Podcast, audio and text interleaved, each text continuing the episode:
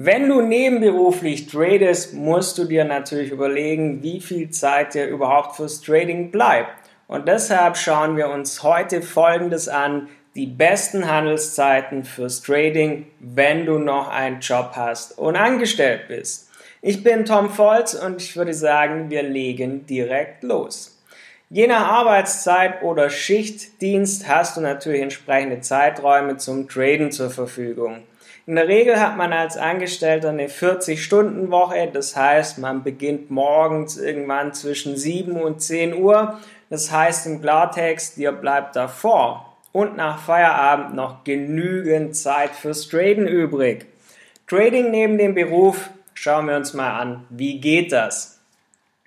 Beim Daytrading muss man den Forex-Markt immer ein bisschen im Blick haben, man muss die Währungskurse beobachten. Somit lohnt es sich hier wenn man während dem Hauptjob oder auch in Pausen während der Arbeit immer mal wieder aufs Smartphone schauen kann. Alternativ hierzu gibt es das Scalping. Bei dieser Trading-Strategie geht man blitzschnell in den Markt und schließt diese Trades bereits nach kurzer Zeit, nach wenigen Pips wieder. Das wiederum lohnt sich meist nur, wenn man das mehrmals im Tag macht.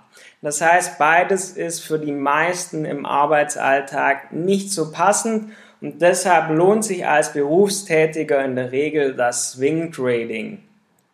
Weil hier kann man eine Pending Order vor, vorab setzen, das heißt, man kann vorarbeiten, kann dann einfach den Trade laufen lassen, während man tagsüber arbeitet. Und was heißt Swing Trading genau? Man nimmt den Swing mit, heißt nichts anderes als eine Kursbewegung über einen längeren Zeitraum.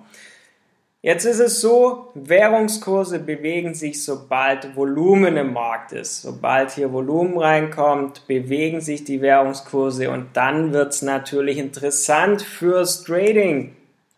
Daher lohnt sich, dass wir jetzt mal zusammen einen Blick auf die Zeiten der Börsen werfen. Morgens gegen 9 Uhr kommt es nämlich zur Überschneidung der Handelszeiten von Börsen in Europa und Asien. Heißt, in dieser Phase gehen die Menschen in Asien gerade ins Bett, während die Europäer gerade aufstehen. Und das heißt, früh morgens entstehen oft dadurch auch interessante Trading-Einstiege. Während zwischen 12 und 14 Uhr, so zur Mittagszeit, machen die meisten in Europa eine Mittagspause. Das heißt, der Forex-Markt ist ruhig, wir haben wenig nützliche Marktbewegungen. Während gegen 14 bis 18 Uhr, also nachmittags, kommen die Menschen aus den USA in den Markt. Das heißt, nachmittags besteht hier meistens ein sehr hohes Handelsvolumen. Aber was bedeuten jetzt diese Zeiten so ganz konkret für dein Trading neben dem Beruf? Am besten, wenn du nebenberuflich tradest, ist es am besten, du setzt dich entweder abends oder morgens vor deiner Arbeit, also vor 9 Uhr hin und machst deine Pending Order. Somit kannst du das nämlich den ganzen Tag laufen lassen, solange du bei der Arbeit bist. Das heißt, die Orders sind gesetzt und die Trades laufen dann alleine, ohne dass du den ganzen Tag drauf schauen musst. Und in der Zeit von 14 bis 18 Uhr gibt es meistens gute Möglichkeiten fürs Trading. Das heißt, je nach deiner Arbeitszeit passt es ja sogar, dass du dann nochmal reinschaust, was ist möglich, was kann ich anpassen und die Zeit nach 18 Uhr kann man sehr, sehr gut für Analysen und das Vorbereiten neuer Pending Orders verwenden.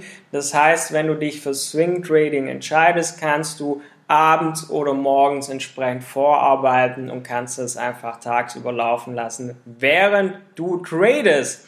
Das war mein Tipp für alle, die nebenberuflich traden, damit sie so ein bisschen Überblick haben, wann sind eigentlich überhaupt die besten Handelszeiten. Und mehr solcher Dinge spreche ich immer wieder in meinem Podcast an. Du findest auch viele nützliche Infos zum Thema Forex Trading auf meiner Website. Schau hier gerne vorbei, tom-volz.de. Wenn du Hilfe brauchst, nimm auch gern Kontakt zu mir auf.